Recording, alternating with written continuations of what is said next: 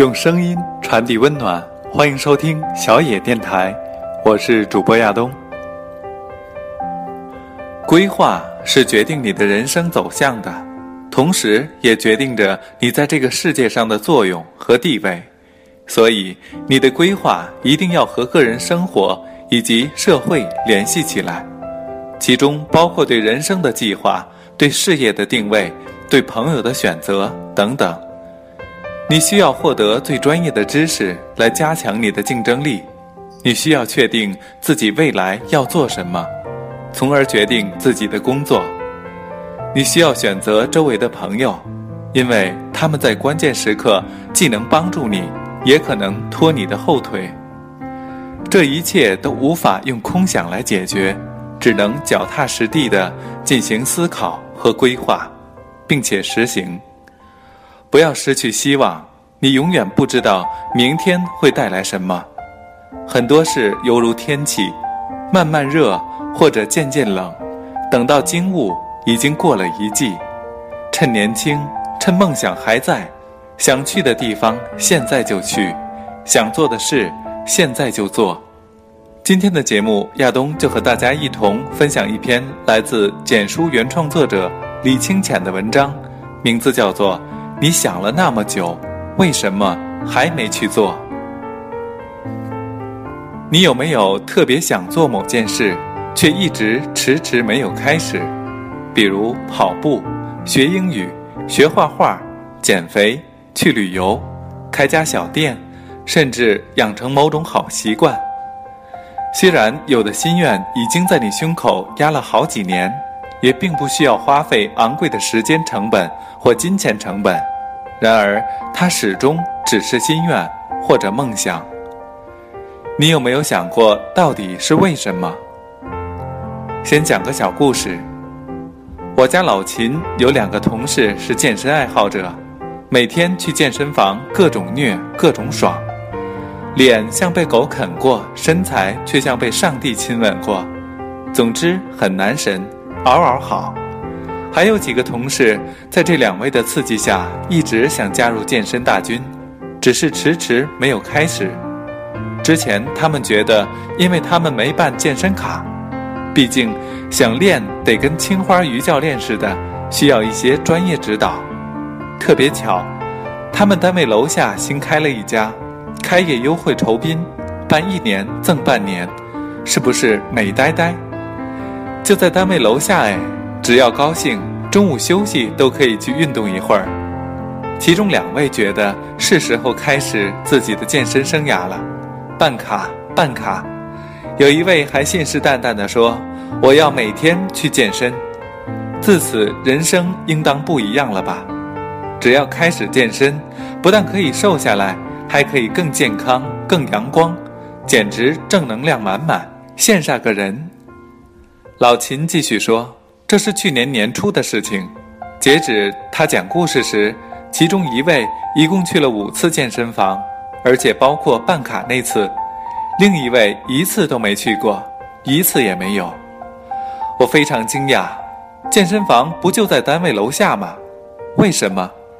老秦说：“大概每次他去之前，都会有个大怪兽跳出来拦着他，不让他去吧。”我表示无言以对，可见有没有健身并养成习惯，与你是否有健身卡和健身房离你家远近，真的一点关系都没有。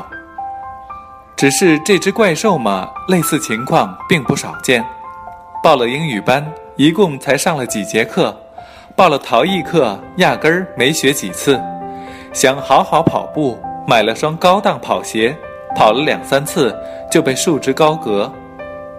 像老秦那位办健身卡后一次没去过的同事，虽然略极端，但绝非个例。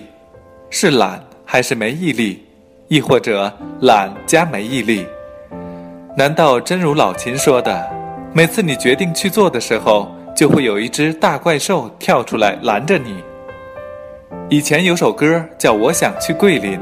里边有句魔音绕耳的歌词是：“可是有钱的时候我却没时间，可是有时间的时候我却没有钱。那时我年轻，每次听都觉得这首歌写得十分透彻，非常有共鸣。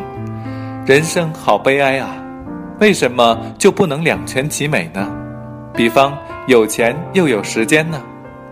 细思之下，发现这首歌有很大的问题。作词者不但有拖延症，还是个借口专家。不就是去个桂林吗？又不是去火星或土星，能需要多少钱？能需要多少时间？超超几年都没去，你他妈是在逗我吗？更好玩的是，我一个闺蜜，经常喊着要去大明宫跑步，超超了半年却一次没跑过。我敢不敢告诉大家，大明宫离她家一点九公里？而不是隔了半个地球。现在举个正面的例子，我有一位邻居，人帅修养好，然而天妒英才，二十几岁时遭遇车祸，不幸失去了一条腿。可这位帅哥邻居，截止目前已经游遍了大半个中国，且前阵子刚从越南回来。我从没听他唱过“我想去旅游”，可是有腿的时候，我却没有时间；可是有时间的时候。我却没有腿。相反，恰恰是没腿之后，他去的地方才更多更远。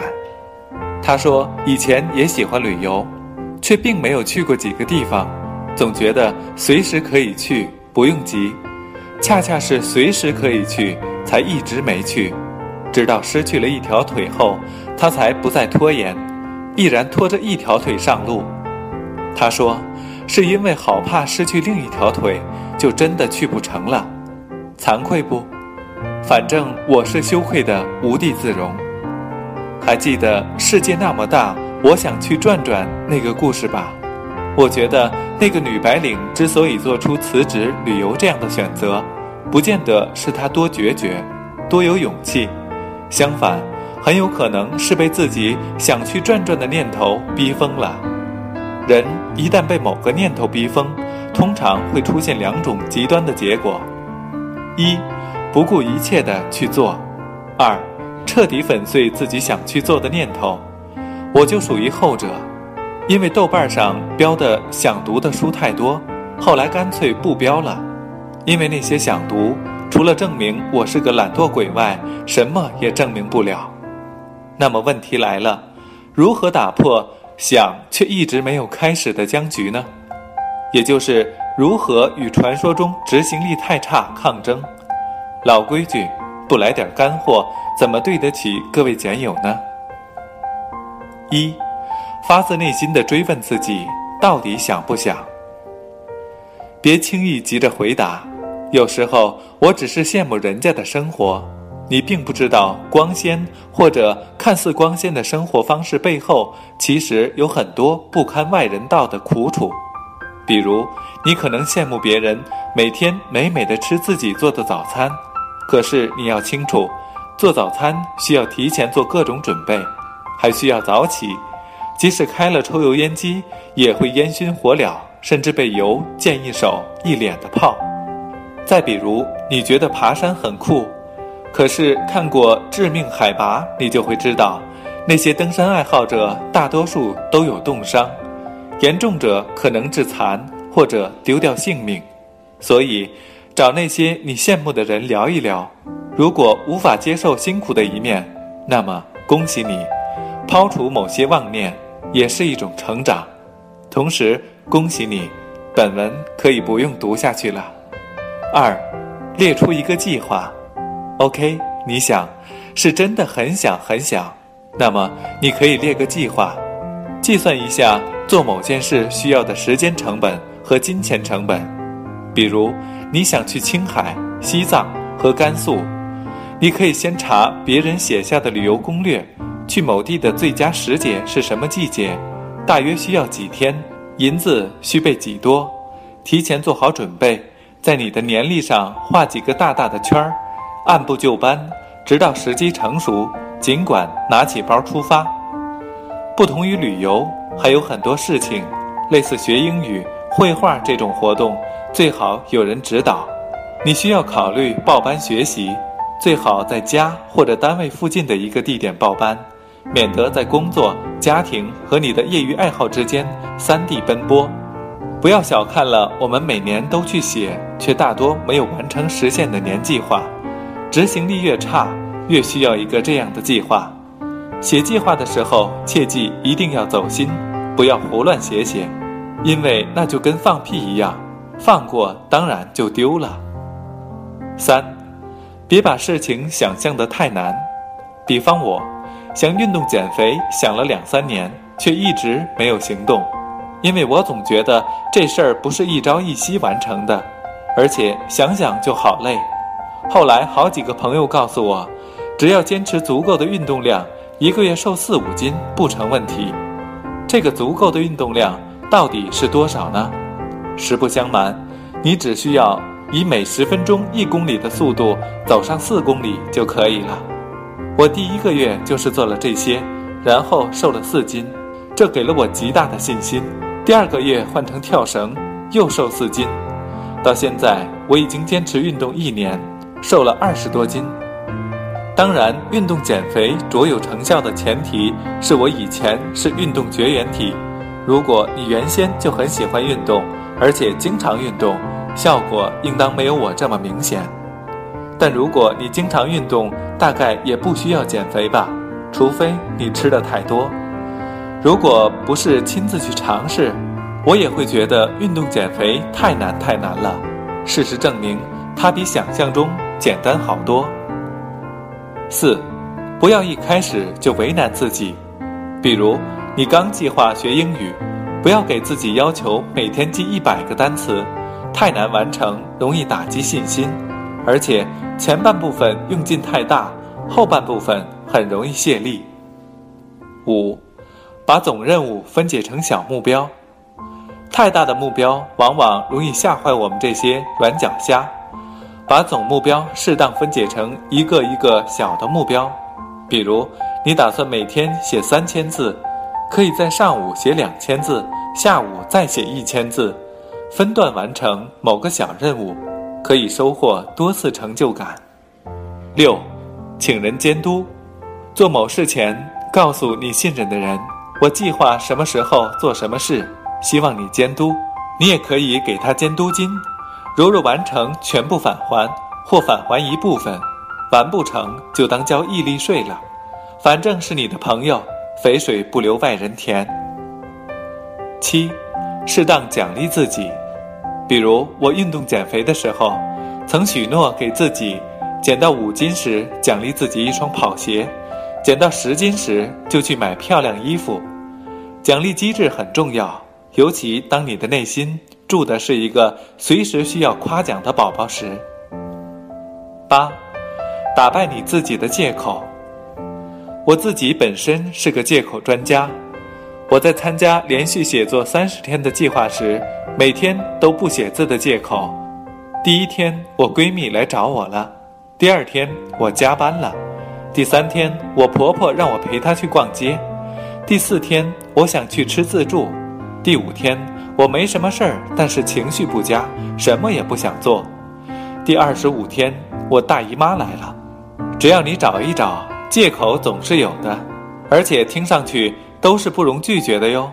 他们才是老秦口中所谓的大怪兽。一旦有借口冒出来，请你化身奥特曼，一举击溃他们。我婆婆作为一个健身爱好者，真正风雨无阻。下雨天打伞去环城公园快走，下雪路滑就在家跳跳操。我从来只看到她每天准时去运动，三百六十五天没有一天有借口。最后把最近读到深受启发的话分享给大家：想做的人一年三百六十五天都方便，不想的人只会说回头。或者改天，人一定要有一个目标，否则就算你多努力，都碌碌无为。我想问你，如此拼命到底是为了什么？为争一口气？为什么争一口气？因为你要给别人看看你的能力。为什么要给别人看你的能力？因为你想证明自己比他们强，不是他们所能看清的。很好，这就是目标。世上的事有顺有逆，怕有什么用？珍惜自己可以经历的一切，人生就是得这么费力的活着，才会去获得峰回路转的喜悦，不然得到的快乐也会失去重量的。生活有时候就像是做了一场梦，不管你梦醒后如何嗟叹，都没有办法把美梦延续，把噩梦改写，你也就是只能在现实中继续若无其事的生活。